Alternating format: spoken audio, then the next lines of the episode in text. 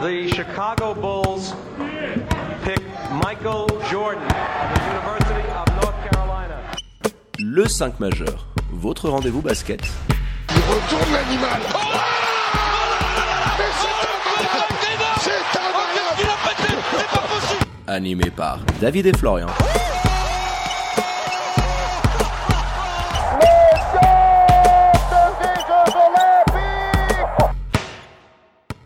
Bonjour, buongiorno, good morgue, bienvenue à toutes et à tous dans votre talk show basket préféré, le 5 majeur, l'émission qui dit tout ce que le monde du basket pense tout bas. Et pour m'accompagner, il est là, plus heureux que jamais, avec son multiplex du mercredi soir, votre expert basket préféré, Florian Jass. Hello Maïdir, comment il va? Eh il... non, euh, plus heureux que jamais. euh, je- je suis J'étais un peu ironique, t'as survécu Je suis déjà. pas sûr, mais j'ai survécu à cette soirée cauchemardesque en tout cas. Salut David, salut les amis. Alors devrais-je me répéter hein, pour celles et ceux qui l'ignorent encore, le 5 majeur est bien sûr disponible sur toutes les diverses plateformes de podcast pour retrouver les épisodes de votre talk show basket préféré et pour ne rien louper de l'actu Swiss Basket et NBA, vous foncez vous abonner aux différents comptes de l'émission sur les réseaux sociaux, c'est tout simple, at le 5 majeur. Tout en lettres. Et on vous invite hein, notamment à aller vous plonger sur notre compte Instagram et Facebook pour tenter votre chance au fameux concours du début d'année pour tenter de remporter la fameuse PS5 accompagnée de 2K 2021. Donc vous allez jeter un petit tour sur notre compte Twitter et Instagram notamment. Allez, sans transition, on ouvre notre page Swiss Basket avec le grand retour de la Coupe de la Ligue et les deux premiers quarts de finale de SBL Cup qui se tenaient ce mercredi soir avant le Final Four à Montreux. Ce sera au mois de mars. On démarre par la victoire du tenant du titre, Fribourg Olympique, qui est venu à bout du BBC Montais de Double P à Saint-Léonard, 87 à 74, pendant qu'Union s'imposait sur le fil du fil du rasoir face aux Tigers de Lugano d'un tout petit point, 61 à 60. Avant de débriefer ces deux quarts de finale sous tous les angles, vous en avez l'habitude, on démarre par les traditionnels 5 points du 5 majeur. Et mon premier, c'est Purge au pluriel, parce que euh, on a eu deux matchs qui sont pas dignes de ce niveau-là de compétition, je pense. C'était faudra- pas Jojo. ouais. Non, c'était pas fou. Alors, j'ai quand même structuré, tu vois, un peu mes 5 points. Je me suis dit, je vais les mettre dans un sens à ce que ça nous permette de finir par un petit peu plus d'optimisme, on va dire, parce que le match entre Fribourg et Monté est quand même moins dégueulasse que celui que nous avons regardé dans la foulée, parce qu'on a regardé les deux matchs d'affilée. Euh, deuxième point, donc c'est Fribourg qui fait le minimum, je trouve, par rapport aux dernières prestations qu'on avait vues. On, on s'attendait à mieux, on s'attendait à quelque chose de différent complètement de la part des Fribourgeois. Ma foi, ça gagne quand même. Le BABA. Le BABA un petit peu, voilà. Troisième point, c'est Sean Barnett, qui est clairement le franchise player, expression qu'on utilise souvent en NBA à Fribourg Olympique. On avait plein de petits messages qui nous demandaient Tiens, vous pensez que c'est qui Marquis Jackson, machin, qui tient les rênes de cette équipe Arnaud Couture? Non, non. C'est Sean. Il est là, le patron, c'est Sean Barnett, et il l'a encore prouvé. Voilà, dans les matchs comme ça, il sera là, il n'y a, pas trop de doute là-dessus. Quatrième point, c'est Lugano, trop pauvre en talent et en rotation, avec le départ d'Eli Jamini notamment. Euh, c'était trop difficile, on l'a vu sur la deuxième mi-temps, c'était catastrophique. Et puis pour terminer, Neuchâtel qui gagne à défaut de briller. J'aimerais qu'on commence par ça. Je ne sais pas si c'est réellement une bonne chose pour les troupes de Daniel Goutals. Tu sais, quand tu es dans une mauvaise spirale, tu as besoin vraiment d'aller toucher le fond. Et je suis pas sûr De l'électrochoc. au vu de la performance, alors ça leur fera du bien, ils seront occupés le 13, euh, le 13 mars, peut-être pas le 14, mais le 13 au moins ils seront occupés. Euh, ils auront un match, ça fait toujours du bien de gagner, mais je suis pas sûr que, d'après ce que je vois, c'était leur pire match de la saison. Tu vois, donc je suis pas sûr qu'ils aient encore touché le fond, euh, j'en suis pas certain. hein. Bah, tu viens quand même d'enchaîner euh, deux prestations de piètre niveau parce que concrètement, il y avait la défaite 3 face au Lyon de Genève. Ta, ta Genève, c'est quand même horrible Oui, ce oui. que tu proposes. c'est pas ouf, mais si tu veux, tu avais une équipe en face qui était très appliquée, qui a sorti un gros match, donc j'étais plus non, dans mais mon par rapport à raisonnement. leur niveau à eux, tu oui, vois. alors bien sûr, hein, pour te donner un petit peu raison, oui, c'est trois prestations qui sont pas abouties.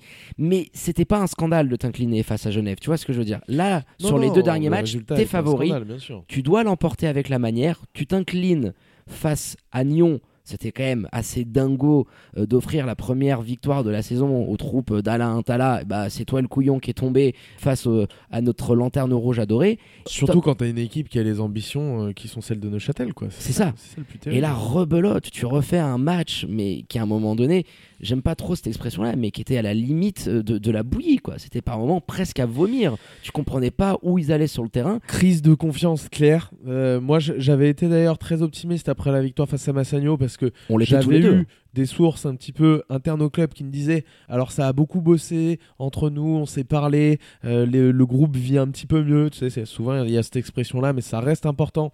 Si t'as pas des bons résultats. T'es pas obligé de, bien t'entendre si t'es une super équipe, mais quand t'as pas de bons résultats, ça aide quand même vachement. Donc là, Neuchâtel, je pense qu'il faut quelque chose, peut-être un, électrochoc, je sais pas, un, un départ notamment des intérieurs, qu'on va encore en parler, ça a été catastrophique, ou alors quelque chose peut-être d'un petit peu moins violent. Euh, je sais pas s'ils peuvent le faire avec les conditions euh, sanitaires actuelles, mais peut-être un stage euh, avec toute l'équipe, tu vois, du team building, euh, un petit peu ce qu'on les avait vu faire en début de saison, enfin quelque chose pour resserrer tout ça oublier un petit peu les problèmes, débrancher un petit peu le cerveau, parce que là, on le voit très clairement, les joueurs, ils, Ça gamberge, hein. Voilà, ça gamberge. On, on le voit sur le terrain. Il n'y a pas un écran qui est posé, alors que Daniel Goutals, on sait qu'il adore le jeu avec écran. Il n'y a rien qui se passe, clairement. T'es trop dans le 1 contre 1 à espérer concrètement que Vernon ou que Brian ou que Markel, qui a été aujourd'hui, je pense, la seule euh, lueur d'espoir, le seul rayon de soleil euh, qui a émané euh, de la riveraine, hein, euh, l'américain qui s'impose comme un des tauliers. Mais aujourd'hui, oui, euh, le mouvement, l'identité de jeu euh, qu'on espérait voir et reconnaître dans cette équipe-là après ce très beau succès face à Massagno, bah il y avait rien clairement sur le terrain. Tu as eu un déchet abysmal. Alors on va parler euh, de Lugano euh, qui a pas été également euh, irréprochable de ce côté-là, mais 22 pertes de balles. Est-ce que tu te rends compte que tu arrives quand même à gagner une rencontre alors d'un point certes, mais avec 22 pertes de balles à un moment donné, Il y en a c'est- 13 C'était hallucinant. pour les deux équipes dans le dernier quart-temps, et il y en a 5 dans la seule première minute 15 du dernier quart-temps. Enfin, c'était, c'était incroyable. Vraiment, il faut, il faut regarder, il faut le regarder ce match. Tu vois, c'est, c'est une purge, mais c'est peut-être un match encore plus à regarder que le Fribourg-Monté. Je conseille plus celui-ci pour se rendre compte à quel point les deux équipes, c'est rare de voir ça en basket, sont tombées dans un niveau tactique et d'estime de soi, parce que c'est c'est ça, on parle souvent de la confiance, mais c'est de l'estime de soi, c'est de l'estime de, des autres, de tes partenaires. Vous voyez peu de mouvement et offensivement, les deux équipes sont tombées tellement bas euh, ce soir. Alors, Lugano, on l'a dit, on l'explique un petit peu, notamment par ce manque de rotation. T'as que Bracelli qui sort du banc, t'as peut-être 2-3 mecs qui doivent prendre quelques petites euh, minutes. Ah, T'as Tony Nali qui prend 2 minutes 20 et Patrick Kovac qui en prend Voilà. 2,27. tu tournes à joues 6, Ah, c'est ça, quand même hein. très compliqué. Je pense qu'on on a pas mal parlé de Neuchâtel. Lugano a plus, on va dire, d'excuses, même si c'était inexcusable. Attention, hein, le, le match qu'ils font, je, je suis pas en train de, de faire l'avocat de cette équipe-là, mais a peut-être plus de raisons. De, on a peut-être plus de raisons de penser que cette équipe-là bah, ne peut pas être à son top niveau actuellement parce qu'ils ont perdu un joueur qui restait un joueur majeur en la personne d'Eli Jamini et que euh, voilà, Ils l'ont pas remplacé, t'as personne. T'as bah, Louis V qui avait raté toute la première partie de saison quasiment. Il avait fait un, un très bon début de saison et puis ensuite il s'était blessé assez longuement à la cheville qui revient et qui le remplace un petit peu. Mais bon il- ça manque ça manque. Il faut, il faut plus de talent il faut plus de monde dans cette équipe là c'est pas possible. Sinon la deuxième partie de saison elle peut être très très compliquée pour euh, les Tessinois. Bah, clairement, parce qu'en plus, euh, je pense que tu peux aussi avoir pas mal de regrets euh, du côté tessinois, parce que euh, cette rencontre est attendue les mains. Alors, bien évidemment, en deuxième mi-temps, t'es complètement oxy, t'es cramé, il y a plus d'essence dans le, dans le réservoir, un bande d'arrêt d'urgence, comme j'aime le dire, tu mets les warnings et t'attends la dépanneuse. Mais c'était ça. Ils ont, je pense, plus coulé physiquement que je dirais tactiquement à un moment donné. Et le fait que Union soit en train de revenir petit à petit ils avaient une quinzaine de points d'écart qui était quand même assez conséquent. Donc à un moment donné devant le match on se disait on voyait pas comment les joueurs de Neuchâtel pouvaient aller la récupérer si ce n'est du fait des Tigers qui d'une certaine manière auraient complètement lâché et ça a été le cas euh, Et du fait de. Neuchâtel aussi, parce que ce qu'il faut pas oublier sur la première mi-temps, c'est que oui, Lugano, c'est un peu mieux que ce qu'ils font lors du deuxième acte, évidemment. Tu peux pas faire pire, je pense.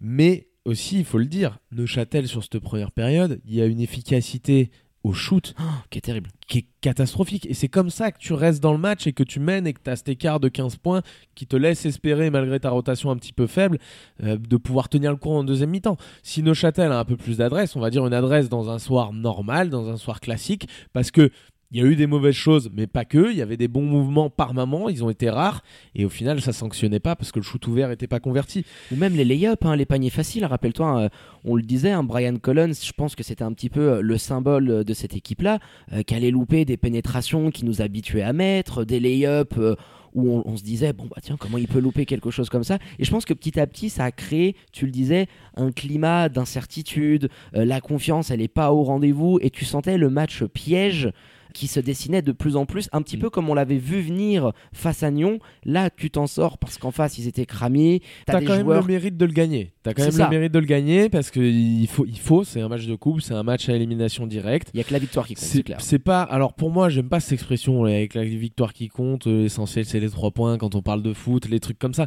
Pour moi, c'est ce qui compte, c'est ce que tu fais sur le parquet. Et je suis pas certain. Alors Daniel Goutal, s'il va être très content d'être en demi-finale, mais je suis même pas certain qu'il aurait été euh, mécontent de perdre avec vraiment un bon match, tu vois, avec vraiment des bonnes choses et un peu plus d'enseignement, parce qu'encore une fois là, ça va être difficile d'en tirer. Et après, bah, pour finir un petit peu sur ce match-là, c'est dur quand même, je trouve, même si tactiquement on n'a pas vu des choses exceptionnelles de la part des deux coachs, c'est dur de leur jeter la pierre, parce que quand tes joueurs rentrent dans une spirale comme ça d'échecs à répétition, bah, c'est très délicat de les en sortir, tu vois, c'est très délicat d'installer un système, parce qu'en face, si ça défend un minimum, et ben ça va être compliqué de trouver un shoot ouvert. Donc je leur jette pas la pierre, j'attends juste de voir ce que ça va donner leur deuxième partie de saison. On avait annoncé que Neuchâtel pourrait être une des grosses équipes sur la phase retour. J'ai un peu plus de doutes à l'heure actuelle. Lugano, on avait dit que ça serait compliqué, ça se complexifie encore un petit peu plus.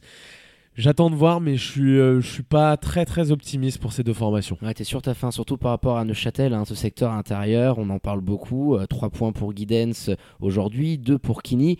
Tu as aujourd'hui deux Tout Américains. le temps dans l'excitation, Guiden. Ouais, c'est ça, ils sont excités, qui loupent des paniers faciles, euh, qui subissent trop. Alors même si en face Nikolic était pas aussi adroit euh, qu'à l'habitude, mais Jules Haute a fait énormément de mal en première mi-temps. Il y a que Markel concrètement aujourd'hui qui tire un petit peu son épingle du jeu et Noé Anabir en sortie de banc. Mais t'as énormément de questions qui se posent à toi. Ouais, Noé, parce qu'il réussit ses shoots et tout, mais c'est pareil, il se cache défensivement. Je le... Par rapport à ce qu'il avait apporté dans les matchs précédents, là aussi, où vraiment c'était euh, là un rayon de soleil, j'avais trouvé. Euh, là aussi, je trouve ça se cache un petit peu. C'est- dur en- dans un collectif comme ça, quand t'es un jeune joueur comme Noé Nabir, qui a une année finalement d'expérience professionnelle à, à monter. Quoi qu'il avait peut-être joué en pro avant de partir aux États-Unis. Oui, oui, du côté Enfin, des Lions de Genève, ouais, voilà. après il était parti aux States. Mais c'est vrai que oui, depuis son retour de, de l'université. C'est dur, c'est dur de sortir du lot dans une équipe qui va aussi mal et quand t'es un aussi jeune joueur qui peut pas euh, créer ses propres shoots, qui peut pas, voilà, c'est pas ce type de joueur, c'est un joueur qui va défendre énormément. Euh, J'ai l'impression qu'il se dirige vers un profil un petit peu 3D, euh, attendre dans le corner, on le voit très adroit, notamment sur les angles zéro et à défendre parce qu'il apporte, même s'il saute un peu sur les feintes, parce que ça, ça va avec son jeune âge aussi. hein. Il se dirige vers un rôle un petit peu comme ça, mais ouais, difficile pour, pour ce type de joueur, tu vois, comme Grant Vorka, comme Elliot Kubler, qui prend pas beaucoup de minutes encore, et même comme Daniel Giddens et Griffin Kinney, qui n'ont pas finalement, on l'a déjà assez dit, beaucoup d'expérience professionnelle, difficile de sortir du lot quand les patrons, encore une fois, sont pas, sont, pas fous, quoi. Ouais, c'est une victoire alors qui va quand même faire un petit peu de bien au moral, hein, parce que c'est jamais agréable de perdre une rencontre, mais qui va quand même susciter énormément d'interrogations. Toujours ce grand problème qui est assez récurrent, on l'a évoqué sur nos derniers podcasts, cette attaque de défense en zone. hein. À un moment donné, face à la zone proposée par Salvatore Cabibo, euh, il y avait des minutes durant où euh, concrètement tu ne voyais pas comment Neuchâtel pouvait s'en sortir, hormis un exploit individuel euh, d'un de ses top joueurs. Et c'est vrai que sur les matchs à venir, je pense que les équipes vont s'habituer, vont proposer des zones de plus en plus aux troupes de Dan Goutal, ce qui va devoir trouver Ah bah là, forcément quand t'as des solutions. mecs qui sont, qui sont comme ça, là, qu'il n'y a plus rien dans le temps, qu'il n'y a, plus rien qui va dans, dans cette maison, quand t'affrontes une équipe comme celle-ci, la zone est évidemment le meilleur choix tactique à faire. Parce que les mecs peuvent pas prendre de shoot, parce qu'ils n'arrivent pas à faire circuler. Euh, c'est la solution de facilité, mais à la fois, c'est la, meilleure décision à prendre aujourd'hui quand tu affrontes Neuchâtel. Ça, je le pense clairement. ouais. Ouais, clairement, ça va être, je pense, un gros point d'interrogation et de travail pour Union dans cette deuxième partie de saison, s'ils veulent espérer bah, concrètement euh, pouvoir jouer euh, les hauts de tableau et avoir les moyens de leurs ambitions affichées en début de saison. Je pense qu'on a été pas mal hein, sur cette rencontre, mon Flo. On va essayer de passer maintenant à l'autre rencontre qui était quand même un petit peu plus intéressante. hein. C'était une purge un peu moins grave, on peut le dire de cette manière-là. Fribourg Olympique qui fait le taf, le minimum syndical, face au BBC Montais qui sortait quand même d'une superbe victoire à l'extérieur, qui nous a livré une très belle première mi-temps, mais tu as un joueur qui sort du lot, qui est vraiment en train de s'imposer comme le big boss, le patron de cette équipe, et c'est Sean Barnett. Et j'ai l'impression que tant du côté de Pétard, euh, qui dans ses systèmes l'isole de mieux en mieux, arrive vraiment à profiter de ses qualités individuelles, tant que collectivement, où euh, j'ai l'impression qu'il est vraiment fondu parfaitement dans ce groupe, tu sens que cette année, Bah- si Fribourg veut aller loin, ça sera forcément Ça passera avec, par lui. Voilà, un Sean Et- Barnett de haut niveau. Qui plus est, alors il y a Malcolm Amstred qui vient d'arriver, mais qui plus est quand tu as dans ton effectif, on ne sait pas s'il sera conservé, le meneur américain, euh, des joueurs comme Marquis Jackson, comme Robert Zinn, qui sont pas des purs meneurs. T'as pas réellement là un joueur qui peut être euh, le général sur le terrain, envoyer un petit peu. Peut-être Malcolm, mais je l'ai dit, on est, on est- c'est un contrat d'un mois. ça se trouve on- dans un mois on il verra sera ce que déjà ça va reparti. donner. ouais, oui, puis je pense qu'il va avoir aussi, on le voit bien sur la silhouette, qu'il y a, il y a quelques petits kilos en trop. Je pense qu'il n'est pas en forme optimale. Il a fait un petit stage diète avec mon James Ça, Harden. ça a l'air, ça a l'air d'être un, un bon joueur, mais effectivement, sans meneur de jeu, Sean Barnett est encore plus responsabilisé euh, dans ce rôle-là. Il a été bon quand même, il me semble, à la création, même si ça n'a pas tout le temps converti euh, le- les tirs ouverts qu'il proposait à ses partenaires. Je le trouve, voilà, très bon dans le système de Petar Alexic. À droit, il prend des shoots toujours très intéressants. Il a une adresse de loin à 3 points qui est assez folle sur la saison. Il en prend pas beaucoup, il fait des bonnes sélections. Enfin voilà, tu sens le joueur qui est euh, peut-être, je pense, alors on n'a pas non plus, on va pas raconter qu'on l'a vu euh, sur des centaines de matchs, mais on l'a vu. On l'a vu jouer avec Oradea, on l'a vu jouer en Europe Cup. C'est un joueur qui probablement est en train d'atteindre ce qu'on appelle le prime, c'est-à-dire le meilleur moment de sa carrière. Et ça se voit. Alors c'est dans un championnat faible. Faudra voir ce que ça donne sur la deuxième partie de saison en Coupe d'Europe, ça c'est certain. Mais on sent que c'est un joueur qui, voilà, Petar Alexic est en train d'en tirer le meilleur. Et puis euh, Sean Barnett est en train, lui, de tirer le meilleur aussi de tous ses coéquipiers en, les emmenant vraiment dans son sillage, un vrai rôle de patron, quoi, de big boss. Oui, puis il y a un joueur aussi, je pense, qui a très très bien brillé, alors que ça soit en sortie de banc, euh, avec Sean Barnett également sur quelques minutes, euh, c'est mon polo, c'est Paul Gravet qui est vraiment en train de monter en puissance. Il fait encore un énorme match aujourd'hui. Il est à, à 16 pions, 5 rebonds, il est absolument partout. euh, les choix sont super intelligents, l'adresse est là, il va chercher ses fautes, l'extra passe au, au- au bon moment. Et cette second unit avec Paul Gravet, bah, elle- change beaucoup la physionomie d'une rencontre parce que concrètement, euh, quand tu regardes un petit peu la physionomie de ce match-là, bah Montais, ils étaient là. Il y avait 42 partout à la mi-temps. Et c'est ce troisième quart-temps vraiment où les Montaisans prennent l'eau dans tous les sens. Armstead s'est montré, il y a eu des runs. 29-15, ouais, dans le troisième quart. 29-15, c'est ça. Euh, Fribourg a augmenté l'intensité défensivement parlant et tu as un joueur qui, selon mon avis, a vraiment pesé dans les choix, dans la clutchitude des paniers. Et bah, c'est Paul Gravet qui te change complètement la physionomie de cette équipe-là. Et avoir aujourd'hui dans ce rôle un petit peu de sixième homme de luxe, hein, lui et Dom Morris vont vraiment être euh, bah, clairement les options qui vont t'amener du scoring, de l'impact avec ta second unit. Aujourd'hui, je vois pas beaucoup de joueurs en championnat, en SB League, avec ce profil-là, avec ce niveau-là. Je pense qu'il est capable encore de monter en puissance, parce que c'est sûr que l'année dernière, il était freiné par cette blessure. Mais on, se répète sur, sur Paul Gravet, mais il m'a vraiment encore bluffé aujourd'hui. Et je pense que c'est une des vraies raisons qui a fait couler le BBC Monté dans ce troisième quart-temps, où tu les sentais sans solution, clairement. Il en marque 9 dans le troisième quart, Paul Gravé. Ouais, ouais, ouais, il est, il est impressionnant. Euh, écoute, moi je pensais le voir hein, en début d'année. On, s'était dit, on pensait plutôt le voir dans le 5. D'ailleurs, il a été dans le 5 la plupart de, la première partie du championnat. En sortie de banc, pourquoi pas Ma foi, euh, si, si tu as à l'intérieur, euh, si tu te contentes comme ça d'un Brandon Garrett, Arnaud Couture, parce que Arnaud Couture peut aussi, et il a beaucoup progressé, euh, t'amener à stretcher un petit peu le terrain, à écarter, à apporter des solutions longue distance aussi, et pas être que dans la peinture en finisseur. Et à distribuer, parce qu'il donne 6 assists. hein. Tu sens que vraiment, dans Oui, la bah, ça, distribution du ballon, il, non, mais il est c'est capable, il a bon- progressé. hein. C'est un bon joueur de ballon. Donc, euh, effectivement, si, si tu as ça, pourquoi pas? Il faudra voir comment ça marche derrière. Il faudra voir. Parce que voilà, Arnaud Couture, il nous avait dit j'ai beaucoup travaillé sur le shoot à 3 points. On voit les résultats. Je te prends un autre exemple. Alors, il a eu blessure tout le début de la saison, mais on n'en a pas beaucoup parlé finalement depuis son retour. C'est Boris Mbala bah, qui est en grosse, grosse délicatesse quand même, à la fois avec son shoot, avec son jeu un petit peu, qui est encore restreint en termes de minutes. Alors oui, il y a eu ses blessures, il y a le rythme, etc. Mais c'est ce que je disais. Euh, Boris nous avait dit aussi, il me semble, qu'il avait beaucoup travaillé le tir à trois points, qu'il allait pouvoir rentrer un petit peu plus, que c'était son objectif, qu'il voulait jouer à l'étranger. Mais c'est vrai qu'il est dans une phase. Un Il est peu dans une phase. bonne. Tu vois, Arnaud, tu as vu clairement le voilà le step up. Et là, c'est vrai que Boris, moi, j'en attends beaucoup après parce que je pense vraiment que c'est un joueur qui a la capacité, si ce shoot extérieur. Alors, je ne remets pas en doute le fait qu'il ait travaillé. Je sais de tous les échos qu'on a que c'est un énorme bosseur. Mais peut-être pas assez bien, ou je sais pas. Il y, y a quelque chose en tout cas qui est pas, qui est pas allé parce que forcément, on le voit en délicatesse.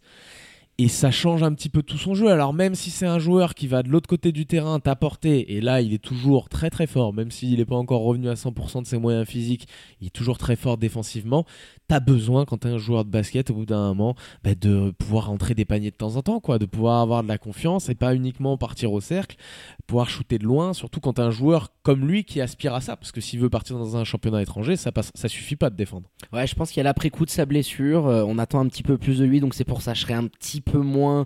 euh, Non, non, mais je suis, dur comme je t'ai dit, oui. c'est- pas, pas être dur, c'est simplement que je ne vois pas les progrès qu'on aurait dû voir peut-être après un travail aussi acharné cet été. C'est notamment qu'il a beaucoup bossé avec Bessrat Temelso euh, sur son shoot. Enfin, voilà, il y a peut-être peut-être des choses à faire euh, pour Boris. Il faut le faire maintenant. Je crois qu'il a 25-26 ans, il me semble. C'est- maintenant ouais, c'est le moment de, de prendre les bons choix pour pouvoir voilà s'envoler un petit peu comme l'a fait Nathan. C'est c'est vraiment le moment maintenant. Donc euh, je lui souhaite en tout cas le meilleur, mais effectivement retour de blessure un petit peu décevant. Ouais, un petit peu décevant, euh, des fautes aussi très rapides. Euh, je crois qu'il avait trois fautes euh, dès le deuxième carton, donc ça a forcément pénalisé et réduit ses minutes. Et puis les joueurs qui ont joué à sa place, hein, notamment Paul Gravet, ont été très très bons, donc ça explique qu'ils prennent même pas 15 minutes sur cette rencontre. Et les problèmes de faute ont aussi dicté la rencontre du BBC Montais. Brunel Toutanda qu'on avait reçu dans notre dernier podcast, il a été fold out. Il a très rapidement, je crois qu'il prend deux fautes sur les deux premières possessions de Fribourg. Et ça conditionne Pat Pembele à complètement changer ses plans. On sait l'importance de Tutonda quand tu n'as pas Vincent Bailey dans ton équipe parce que c'est ton seul vrai poste 4. Et oui, tu as eu Chad Timberlake qui a été monstrueux. hein. De toute façon, à chaque fois qu'il joue euh, Fribourg, c'est son ancien club. hein. C'était quand même le capitaine d'Olympique. Il a encore livré un match merveilleux. Enfin, merveilleux, vraiment. 10 sur 36, 19. 37 ans, euh, hein, il- euh, bah ouais, il vient de souffler ses 37 bougies, euh, plus tout jeune mon chat Timberlake, euh, mais euh, voilà, un petit peu comme euh, Benjamin Button, euh, t'as l'impression que ça marche à l'envers. Enfin, je l'ai vraiment trouvé aujourd'hui, bah, c'est lui qui a porté cette équipe-là. Ses passages sur le banc ont fait énormément mal. Arthur Edwards, un petit peu de déchet, mais très adroit Pareil, de hein, loin. c'est passage sur le banc aussi, Arthur Edwards. Les deux, quand ils sont pas là, tu sens quand même que c'est compliqué pour cette équipe parce que à l'extérieur, t'as pas assez de qualité de joueurs qui peuvent prendre des responsabilités vraiment balle en main. Je pense à Victor Despont, qui est un bon joueur, mais qui est pas ce même type de joueur-là. Euh, Achille Spadon, qui a fait une très bonne rentrée, mais c'est pareil, ça peut pas être encore ce mec-là. Tu peux pas assez Marlon les responsabiliser dans la création, c'est exactement ça. ouais. Tu peux pas, donc euh, ça, ça t'apporte des soucis. Je pense vraiment que monter, tu vois, ils auraient pu faire peut-être un petit peu mieux, mais je pense vraiment que c'est l'équipe qui est très impactée parce qu'il y a eu grosse trêve et que maintenant ils enchaînent un petit peu les matchs, 2-3 matchs par semaine. Donc c'est un petit peu dur pour eux et parce qu'en face, t'avais un adversaire qui est tout simplement plus fort. Donc c'est l'équipe peut-être qui m'a le moins euh, déçu, je dirais. Alors Fribourg m'a pas déçu, mais je m'attendais à autre chose vu les dernières performances. C'est l'équipe montée qui m'a le moins déçu. Voilà, je m'attendais à ce que ce soit un petit peu dur pour eux, que ça pioche un peu physiquement. Ça a été le cas. Ma foi, t'as quand même tes tauliers qui sont là. Bah, ils eu- ont, ils t'as ont eu eu des, des très belles de minutes. C'est ça, ils ont eu des très belles eu des- minutes. euh, T'as eu des minutes quand même correctes. Voilà, je dirais pas les très belles, mais des minutes correctes. Ouais, eu- de Chad, euh, d'Edwards, des bons passages de Spadon. Mais je pense que la clé dans cette rencontre-là, c'est Jonathan Galloway. Euh, je pense que c'est vraiment un pivot qui peut dominer euh, physiquement, qui a beaucoup de bagages, qui a des moves post bas. Et tu te rends compte que le BBC Montais, s'ils veulent briller, s'ils veulent aspirer à de hautes ambitions sur cette deuxième partie de saison, et c'est ce que nous disait Patrick Pembele à notre micro dans notre podcast spécial euh, euh, consacré au club chablaisien, bah, il te faut un Galloway euh, qui puisse répondre présent. Et là où je trouve que Fribourg a été très bon, euh, c'est dans l'agressivité sur pick and roll où il arrive très bien à rouler, à être servi. Euh, tu voyais Garrett, Couture qui venaient fermer les lignes de passe. Et je pense que ça a vraiment handicapé cette équipe-là de ne pas compter sur un Jonathan Galloway pour dominer, te poser 15-20 pions parce qu'il te fallait ton pivot dans un bon soir pour espérer, allez, faire douter Fribourg et peut-être Ouais, remporter quelque Le chose. problème de Galloway, il est des deux côtés. Il est à la fois la densité que tu as à Fribourg. C'est pas comme quand tu joues à Massagno et que tu as Pascal Choukou et à côté de lui Marco Maladian. Là, tu as une densité qui est assez folle de joueurs très athlétiques qui peuvent venir sur des prises à deux.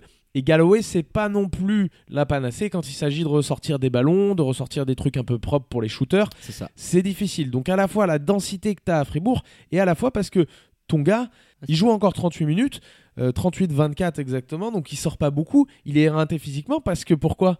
Bah, Du côté du BBC monté, qui t'a en intérieur Brunel Toutonda je considère pas vraiment comme un intérieur. Non, c'est considère- Tristan Van Nieda qui a pris un petit T'as peu des Tristan minutes, Van Nieda avec limité. une dizaine de minutes. Derrière, t'as qui qui joue? Thomas Fritchi, Marlon Kessler, Achille Spadon, euh, Victor Despont, Brunel Toutonda, Chad Timberlake, Arthur Edwards. T'as pas là-dedans ne serait-ce qu'un vrai poste 4. T'as même pas un poste 4. Enfin, t'as Tristan Von Nida qui est un poste 4-5, mais voilà, qui apporte sur une dizaine de minutes, c'est un jeune.